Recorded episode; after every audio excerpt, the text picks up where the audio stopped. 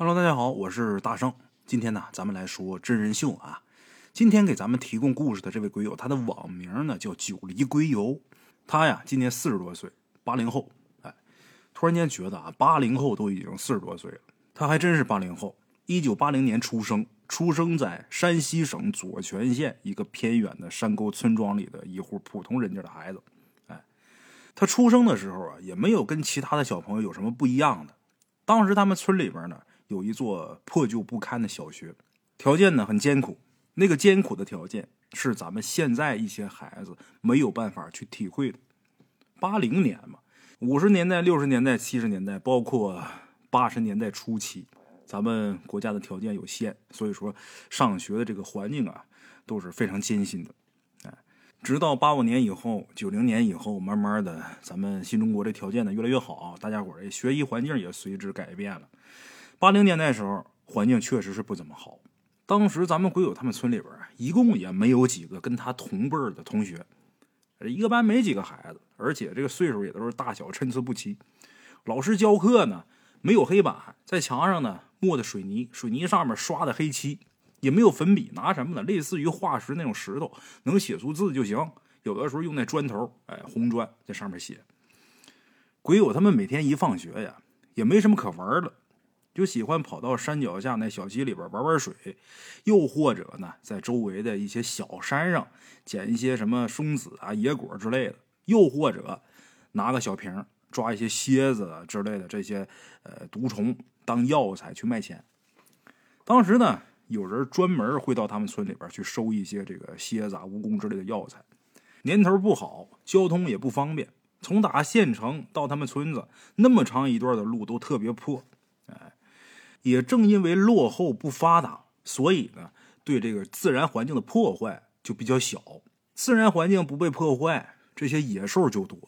晚上的时候，经常会有野猪啊、饿狼进村这些事儿。哎，野猪来了破坏庄稼，有的时候在村庄这路上啊，这些个饿狼什么在那转圈甚至说半夜的时候醒过来，就发现有狐狸趴在自己家窗口看自己。这些事儿时有发生。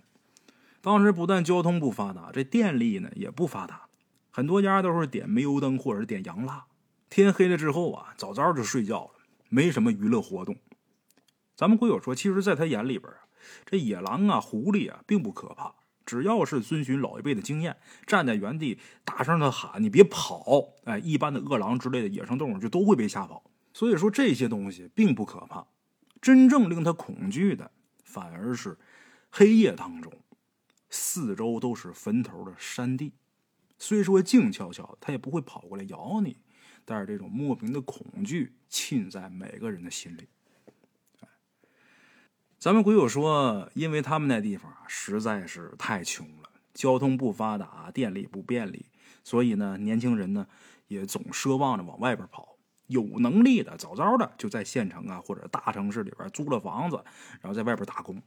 咱们国友大概八岁那年，有这么一户人家的闺女啊，大概是十七岁左右，也是一早就出去打工了。可是没过多长时间，那户人家却传来了噩耗。具体的原因，人家那户人家啊很隐秘，对外人呢没有过多的透露。哎，这姑娘反正是死了，死外边了。按照他们当地当时的习俗啊，有人在外边去世了，家里边人需要。抬着一顶纸轿子，然后从打这人死的地方抬着这顶轿子，一路喊着这个死者的名字，把这个死者的亡魂接到家里边之后葬到祖坟里边去。他们村不是特别大，由西向东，哎，从打西边进村，恰巧那户死闺女这户人家又在村子的东面住，所以呢，抬这轿子的时候啊。会在当街这大路上把整个村都给贯穿，等于说整条路他们都得走。那天咱们鬼友啊上小学，没看见他们抬轿子从哪村里边走。那天放学以后呢，他们跟往常一样，几个小伙伴在山脚下玩。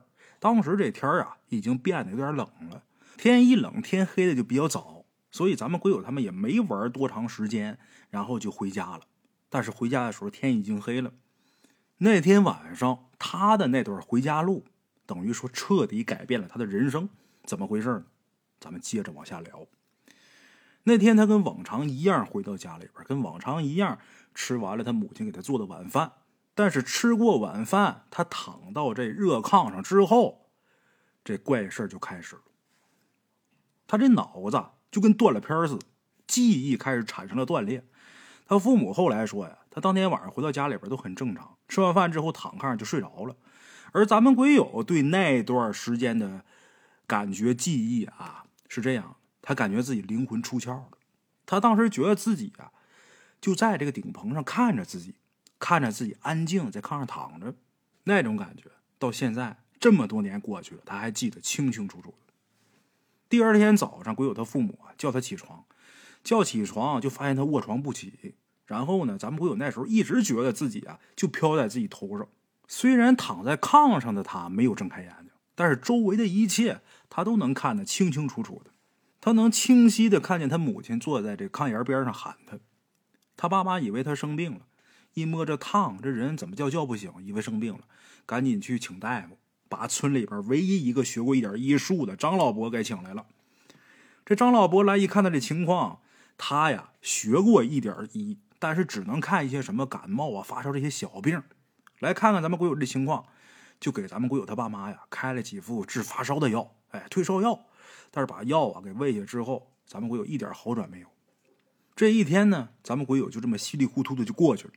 临近晚饭的时候，听见外边咚咚咚有几声敲门声响，鬼友他母亲就问谁呀？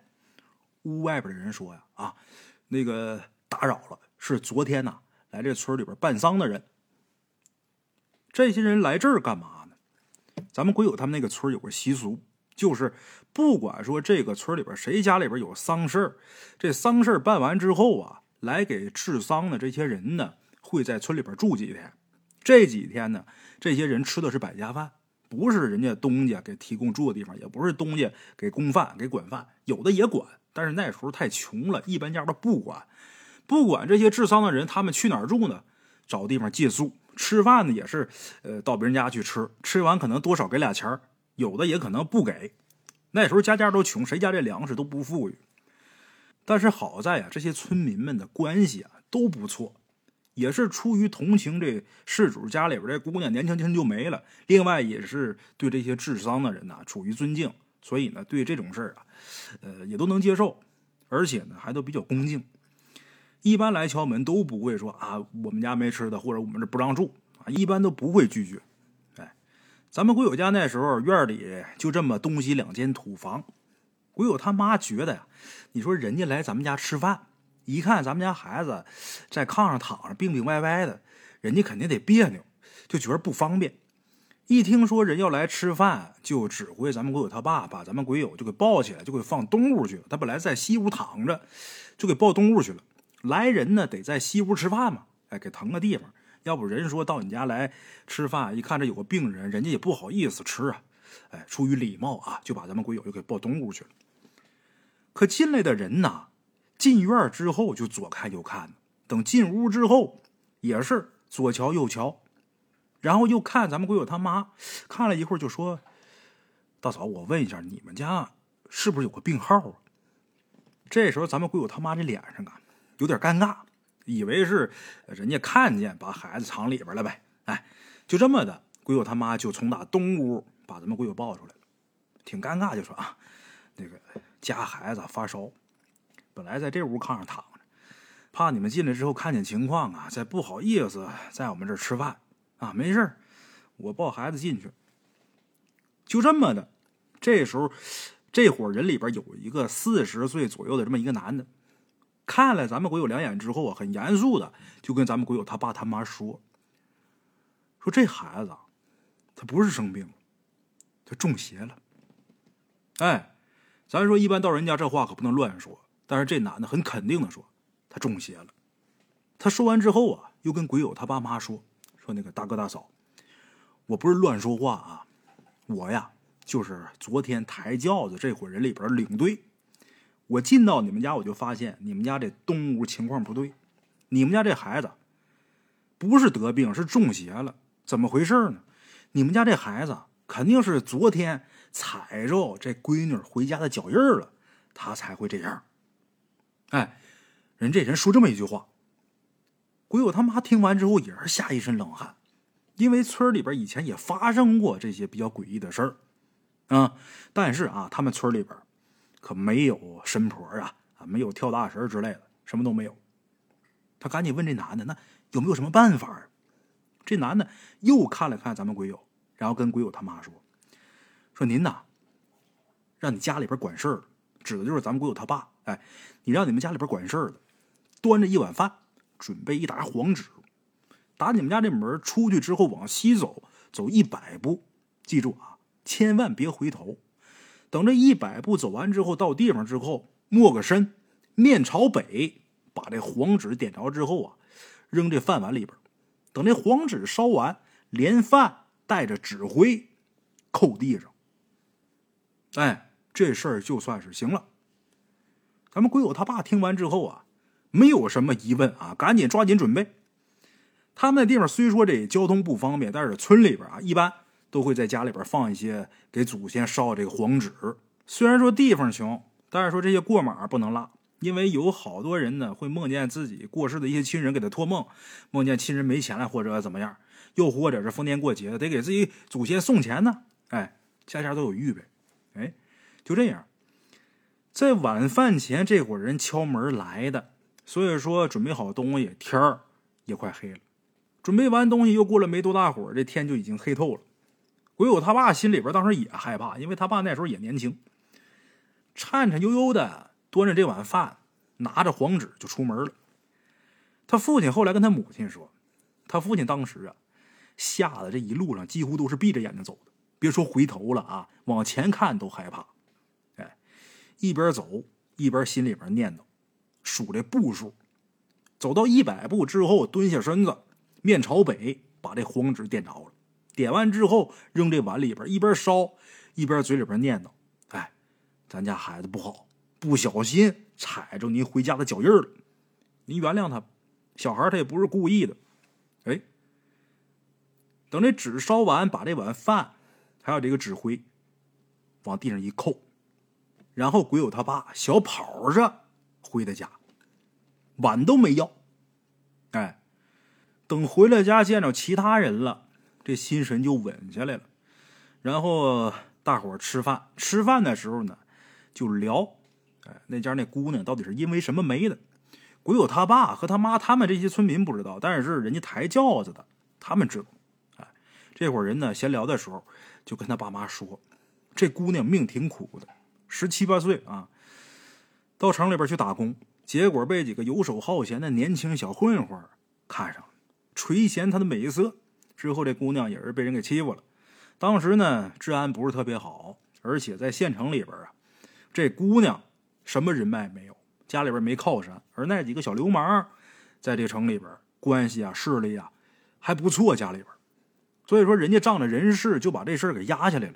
这姑娘是想告状都找不着门，最后一气之下自我了结了。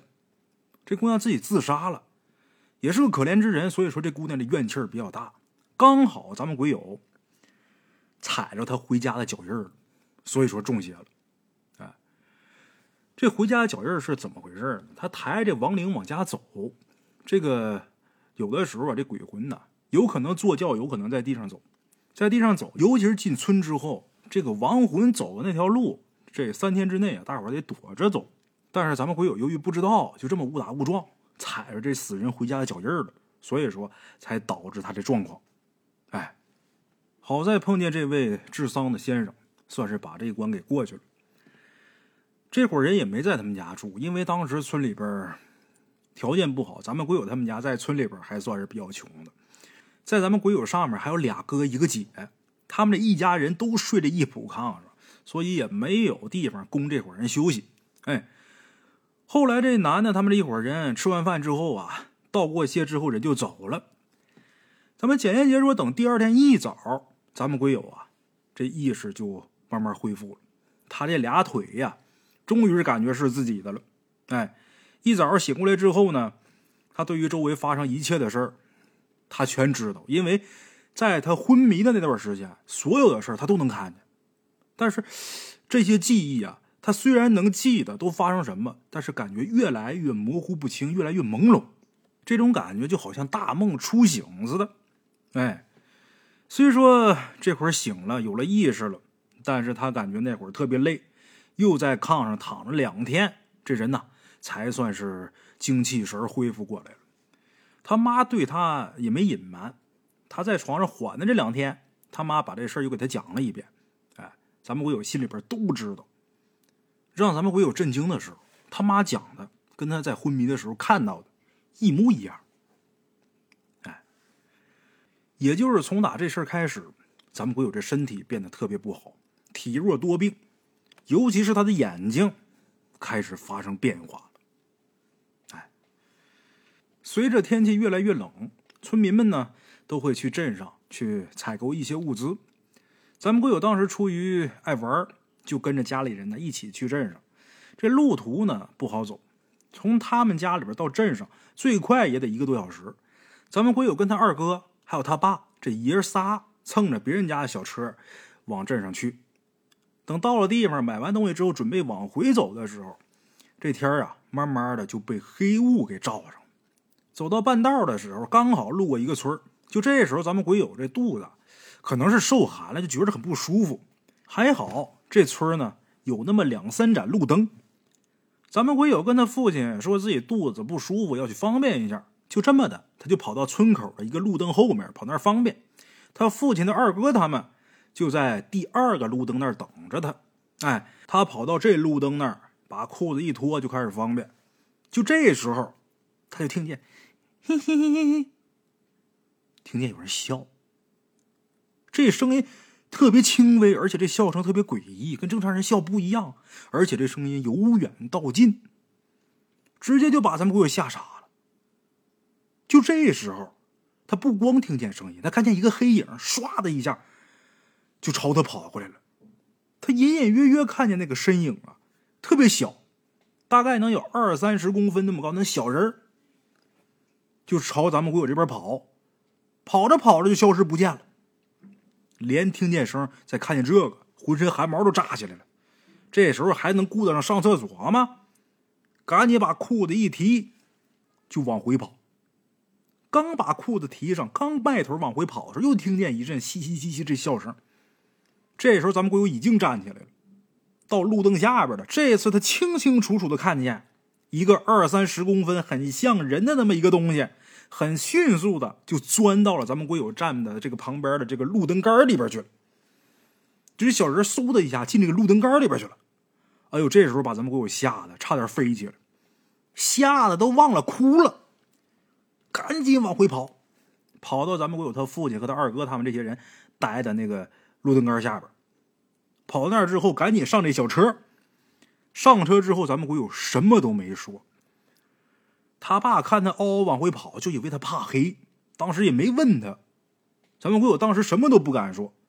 等到家以后，他才把这事儿跟他爸妈说了。那是到家看见屋里边灯亮了，看见自己家这个大锅下边柴火着的正旺，心一暖和，这时候才敢讲。哎，鬼友他爸妈把这事儿出去一念叨，村里有一位老人呢，就告诉咱们鬼友他爸妈，就说咱们鬼友碰见了。那就是小鬼儿附近肯定是有人利用这个小鬼儿干一些什么事儿，比如说用这小鬼儿搬财气。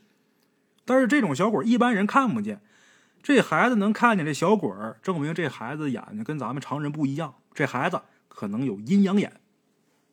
哎，咱们鬼友被这小鬼儿给吓得在床上又躺了一天多，这是他第一次真正看见这些所谓的不干净的东西，至今难忘。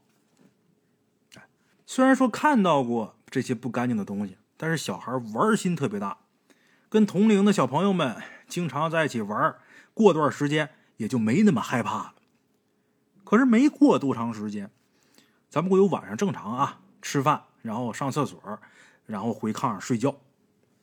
睡着睡着，迷迷糊糊当中，他就听见一个声音在喊他：“啊，星云呐，星云，咱们鬼友叫星云。”姓张，张星云，星云呐，喊他，他慢慢就醒过来了。听这声音好像在院里边，咱们鬼友在屋里边，透过这木门悄悄的往院里边看，院子里边两个身影，这俩身影朝他这边走。星云呐，你躲屋里边干嘛呢？我你奶奶你不认识啊？奶奶来看你了。这距离离他越来越近，咱们鬼友看的越来越清楚，真是他奶奶。他奶奶旁边站着一个跟他奶奶年龄相仿这么一个男的。他奶奶虽然说很早以前就已经过世了啊，但是在他的脑海里边还是有印象的。他奶奶一直是一个很温柔的人。看见他奶奶之后呢，他把木门打开了，喊：“奶奶，你怎么来了呀？你去哪儿了呀？”他奶奶拿手摸着他的头，一边笑一边说：“嘿，傻孙子。”我跟你爷爷来看你了。鬼友一听，爷爷，鬼友他爷爷去世的特别早，咱们鬼友没见过。他家里边呢也没有关于他爷爷的画像跟照片，因为过去穷，没有这个。他奶奶跟爷爷俩来了，他没见过他爷爷，但是他奶奶他认识啊。孙子，奶奶跟爷爷呀带你出去玩去啊，跟奶奶走，奶奶给你买糖去。咱鬼友一听见糖，这精神来了。那时候没什么好吃的，他一想那薄荷糖，动心了，正要跟爷爷奶奶往大门外边走呢，这时候突然间被人给晃醒了。他睡觉做的梦吗迷迷糊糊的，他从打床上醒过来之后，一想，刚才那是梦吗？怎么那么清楚啊？他妈这时候还喊他呢：“星云呐，醒醒，怎么睡这么沉呢？睡这么死？你看你一身汗。”鬼友听他妈在旁边叨叨，他揉揉眼睛，妈，刚才我看见爷爷奶奶了，他俩要带我出去买糖去。他妈一听他这么说，你什么看见你爷爷奶奶了？你奶奶都去世多少年了？你爷爷没你的时候，你爷爷就过世了呀？不是，妈，我真看见我爷爷奶奶了，一个瘦老头，然后留个八撇胡，那头发上面。呃，没多少。鬼友他妈听完咱们鬼友这话之后啊，这眼神就开始不对了，就没再理咱们鬼友。这时候鬼友他爸呀，还在那吃糊糊呢。鬼友他妈过去就把这事儿跟他爸说了。他爸听完之后啊，也是一愣。后来咱们鬼友记得，他妈拿出他奶奶的照片，把这照片放在院子里边。然后让咱们鬼友跪着对他奶奶的照片磕了几个头，而且呢，还让咱们鬼友嘴里边念叨说：“奶奶，你跟爷爷呀，别想我，我过得好着呢。”他妈也在旁边一边磕头一边说：“您二老放过星云吧，让星云呢好好活着，给你多烧俩钱儿啊。”直到后来，咱们鬼友长大之后，跟别人聊起这事儿之后，才想。这二老应该是想他了。如果当时他真跟着他爷爷奶奶出门了，很有可能在现实中他就醒不过来了。也是从那时候开始，从哪能看见一些奇奇怪怪的影子开始，咱们鬼友的生活里边，经常会出现一些离奇古怪的事儿。哎，接下来再给大伙儿说一件同样是发生在他身上的事儿啊。他们那边因为这自然环境没有被破坏嘛，所以说野生动物多。咱前面提了，你像蛇呀、狼啊、野猪啊、狐狸啊、獾子，特别多。他不记得是哪年的事儿啊。他们村里边还有人在山上看见过一只豹子，一只金钱豹。后来没过多长时间，那豹啊就消失不见了，也不知道这豹哪儿去，是跑了还是让谁给猎杀了，那不知道。哎，对于这野生动物的恐惧呢，即便是生活在深山里的老猎人，难免看到体型大的、攻击性强的动物，也会产生恐惧。有这么一次，咱们鬼友他父亲上山去打兔子，带着鬼友他大哥一起去的。回来的时候呢，他大哥手里边抓着一只小动物，咱们鬼友以为是一只活的兔子啊，赶紧过去看。这一看呢，不是兔子，什么呢？狐狸，小狐狸崽儿。他大哥给他抓回来给他玩的。咱们鬼友一看这小狐狸也高兴，赶紧接过来。这小狐狸啊，哪都挺好的，看着也挺好玩，就这味儿太大。这狐狸他玩了一会儿之后，嫌这味儿太呛了，他就把这小狐狸给拎到那小溪边上，就把这狐狸从头到尾给洗了一遍。当时这狐狸可能太小了，本身这身体就弱，这一洗，再赶上这天呢，也不是特别暖和，这一折腾，把这小狐狸给洗死了。没撑到第二天，这小狐狸死了。为这事儿啊，咱们鬼友还特别难过。但是整天爬山玩水的玩心大，没两天就把这事儿就忘了。每天都是正常吃喝拉撒。到第四天晚上的时候，这一家人都在这大炕上睡觉，这炕烧的热热乎乎的。咱们鬼友也睡呢，正睡着呢，就感觉有什么奇怪的声音。他听这声音啊，挺闹的，就把他吵醒了。醒之后，他就觉得有人好像在盯着我。当时他们家炕上东墙上。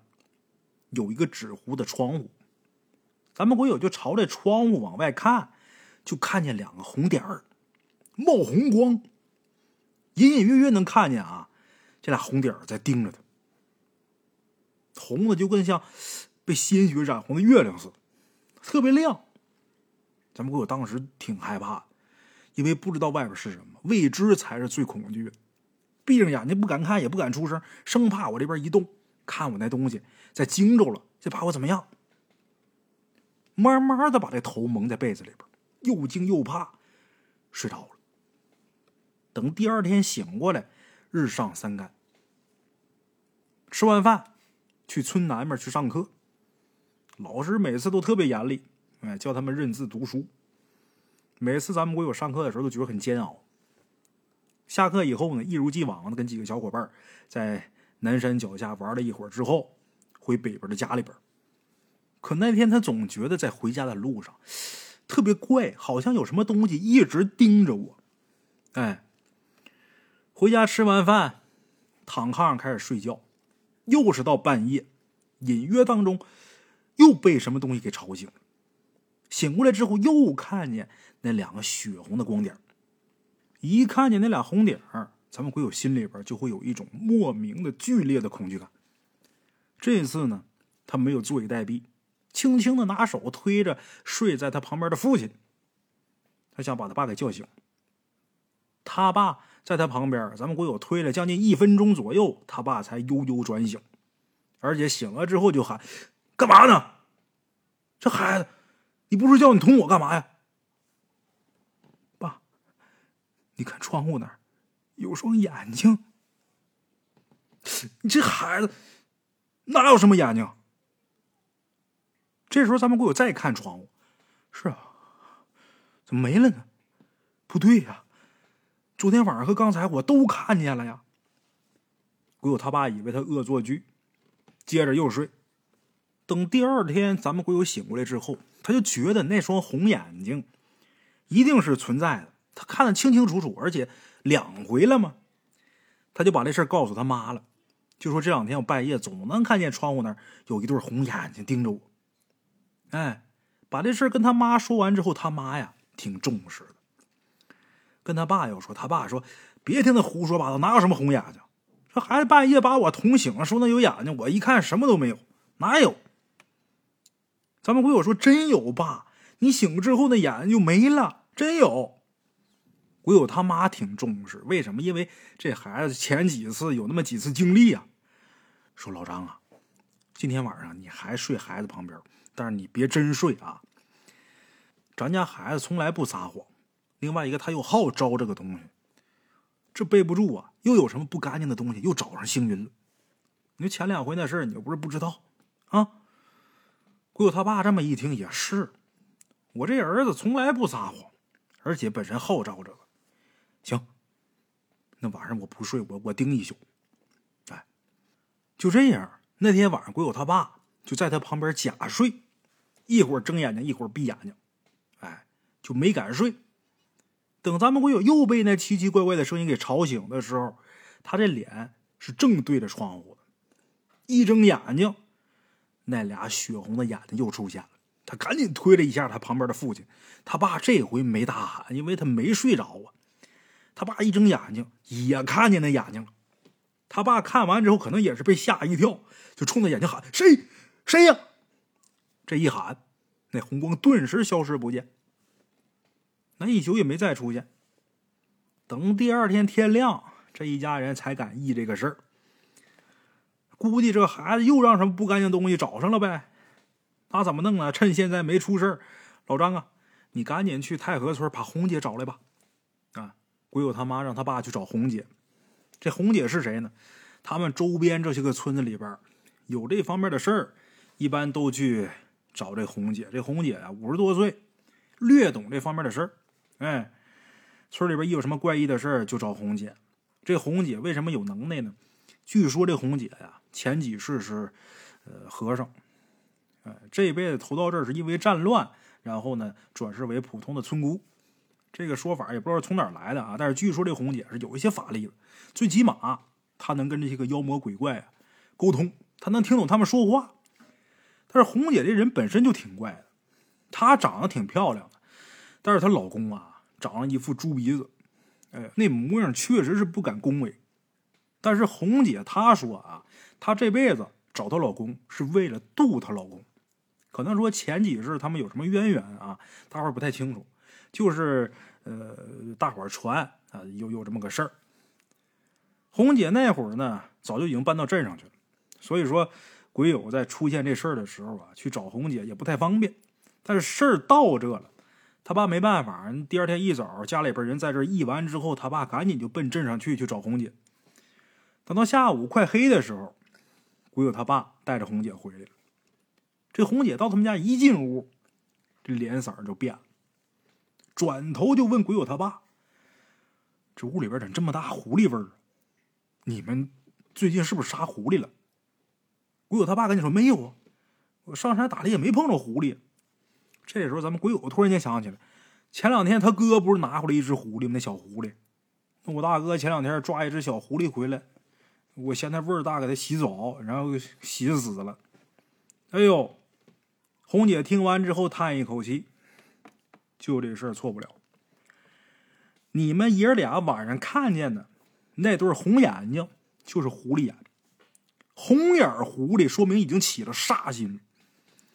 红姐这时候跟鬼友他爸说：“说张老弟呀，红姐那时候五十多岁，鬼友他爸那时候不到四十。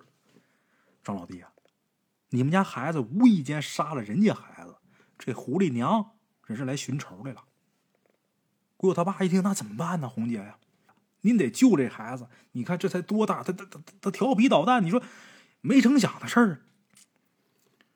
哎，这狐狸呀，白天他不敢害人，到晚上就守你们家窗户。他怕人多，人身上的阳气重，杀气也重。你家这孩子阳气不足，他要对这孩子下手。幸好这些天你们家这孩子半夜的时候没出去上厕所，要不然早就让这狐狸娘给害了。小孩前段时间是不是让什么给吓过呀？红姐问鬼友他爸妈，就说这孩子前段时间是不是被什么东西给吓着过？鬼友他妈就赶紧把之前咱们鬼友中邪的这些事儿就跟红姐说了，而且咱们鬼友还补充说，上个月我去镇上回来，碰见一个小黑影钻那路灯杆底下了。等这娘俩噼里啪啦说完，红姐还是面不改色。红姐跟鬼友他爸妈说，等这事儿过去了，让这小孩啊。上镇上住去吧，或者说，你看看你们家亲戚朋友有谁在大城市的，让这小孩到那儿去住去。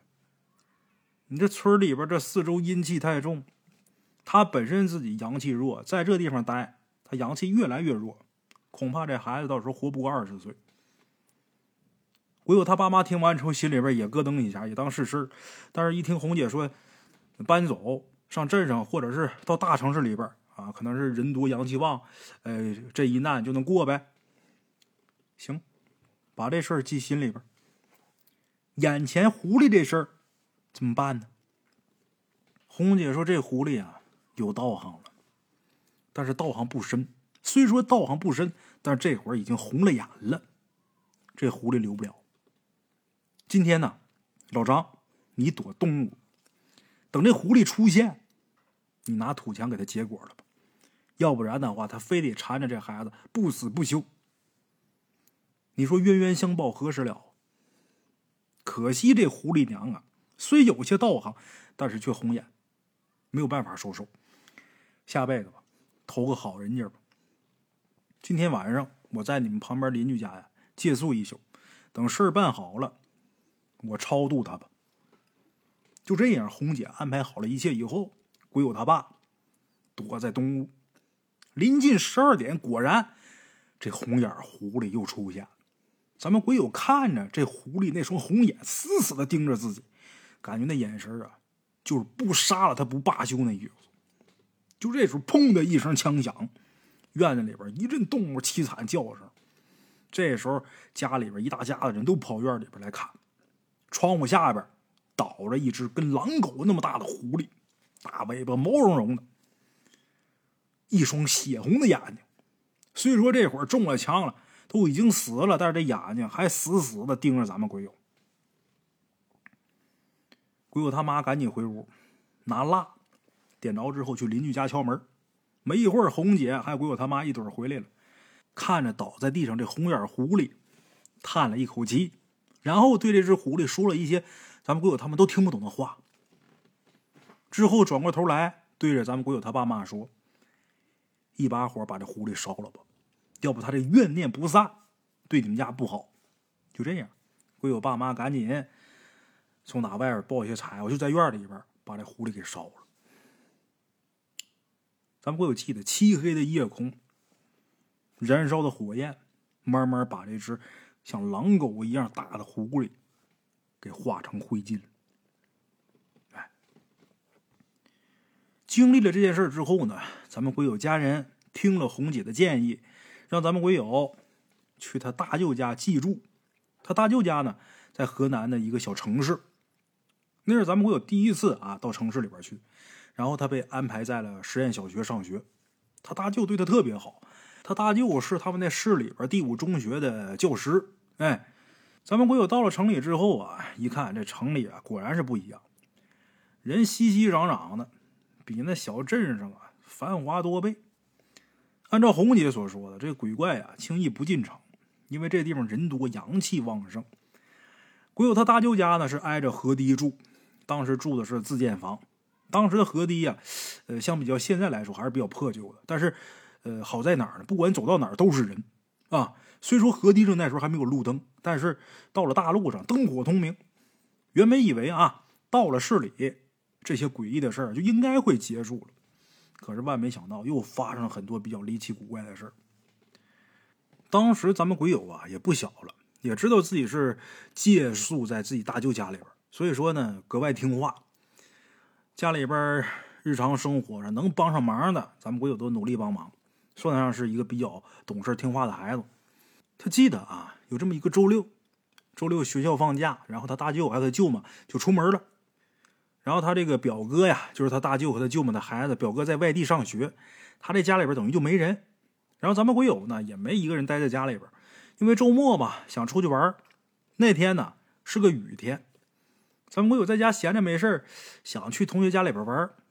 那天出门的时候就觉着这天上啊轰隆隆打雷，但是可没下雨啊。当时阴雨天那会儿还没下，天是阴着的。他打算去谁家玩呢？去一个叫张俊杰的这么一个同学家里边。这个叫张俊杰的呀，他家里边条件特别好，在当时来说呀算是不错的，总有好吃的和一些呃新出的小玩具。他们这几个玩的好的同学都喜欢周末去他们家玩。哎，就这样。咱们鬼友在去这个张俊杰他们家这个路上，就叫上了另外一个同学，这同学叫王新建，想叫上他，然后咱俩一起去。但是王新建他妈一看这天要下雨了，就没让王新建出门。哎，就这么的，王新建啊就跟咱们鬼友说说这个，呃，张俊杰他们家要是有好吃的的话，你帮我带回来一两个。就这样，王新建没去，他自己去了。等到了张俊杰他们家之后啊。敲他们家大门，咚咚咚，敲了好一会儿，还是没有人来开门。他就心想着，他们家人应该是出去了吧？家里是不是没人呢？正准备走的时候，这大门开了。哎，星云，你来了！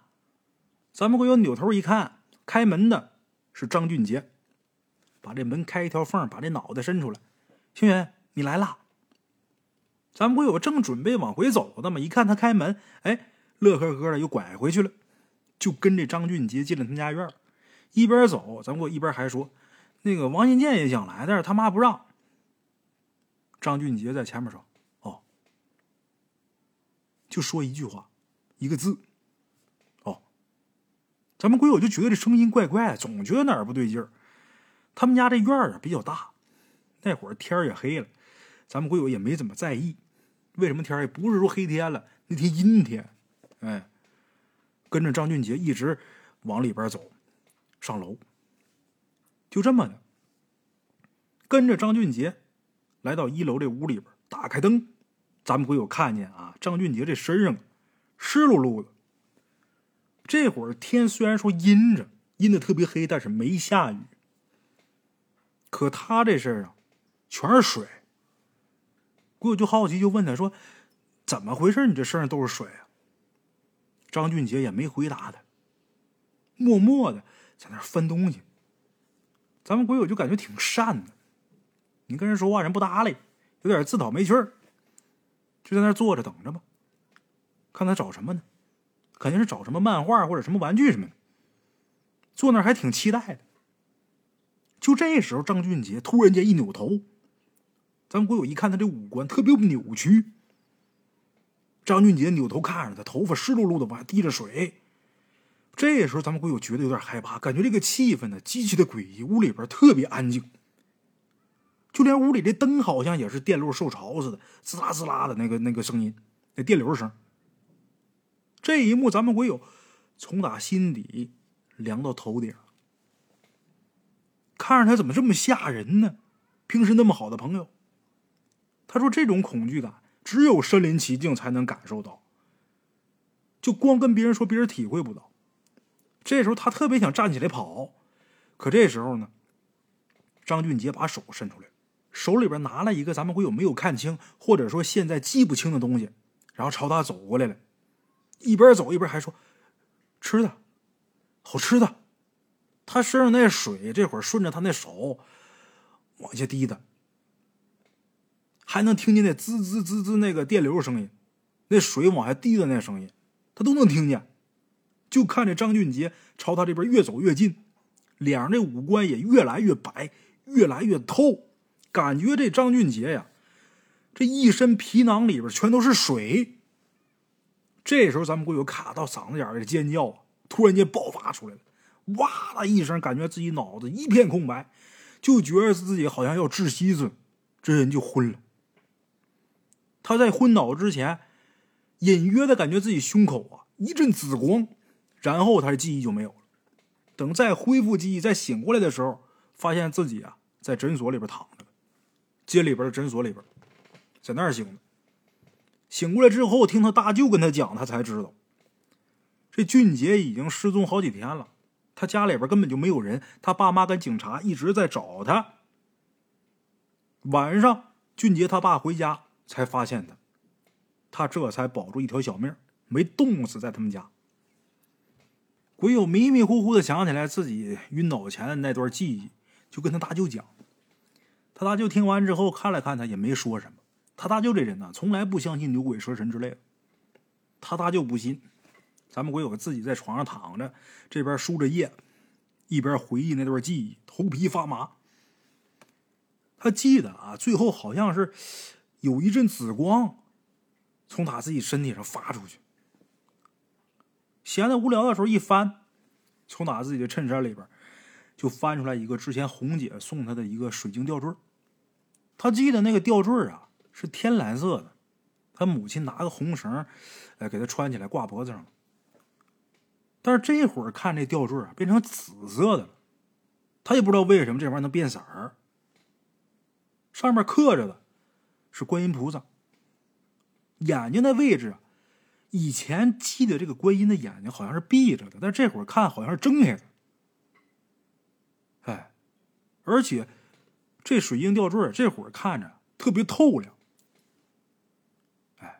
跟之前不一样。当天输了液，又拿了点感冒药，他大舅就把他带回家去了。回去的这条路本来是要路过俊杰他们家的，但是呢，咱们鬼友没敢走，就这样。央求他大舅带他走的其他的路。等第二天的时候，鬼友跟他舅妈去河堤自己开荒种菜的那地方去摘菜，路上就发现一帮人在这河边围着。他舅妈知道啊，他刚被吓过，所以说就没让咱们鬼友上前因为当时啊，有很多孩子没什么玩的，就去河边学游泳啊，玩水。这一看，这会儿围着一帮人，那肯定是有人淹死了。他舅妈怕他看见死人害怕，刚被吓完，再看着再做点什么病怎么办呢？就没让他上前哎，他舅妈上前去看去。上前看完之后回来也没跟他说什么，摘完菜俩人回家。回家之后吃饭的时候，那舅妈才告诉他，刚才河里边淹死的正是你那同学。俊杰，哎，鬼友听完之后特别庆幸，幸亏当时没去看，要不然真吓傻了。就这都吓坏了。晚上做梦那段时间，经常的梦见俊杰在水里边游泳，然后喊他下来一起玩每次他都被吓醒。这就是咱们鬼友给咱们提供的今天的这期故事的内容。前面咱也说了啊，咱们鬼友今年已经四十多岁了。他从小因为踩着那死鬼回家的脚印之后，这身体就变得虚弱，这人呢就有了阴阳眼了。当然说，今天咱们说的这期故事的内容是他自己经历的一部分内容，后边还有好多，咱们这一期肯定是说不完。以后有机会啊，再给大伙讲点啊。咱们今天这期故事就先到这儿，我是孙大圣，咱们下期见。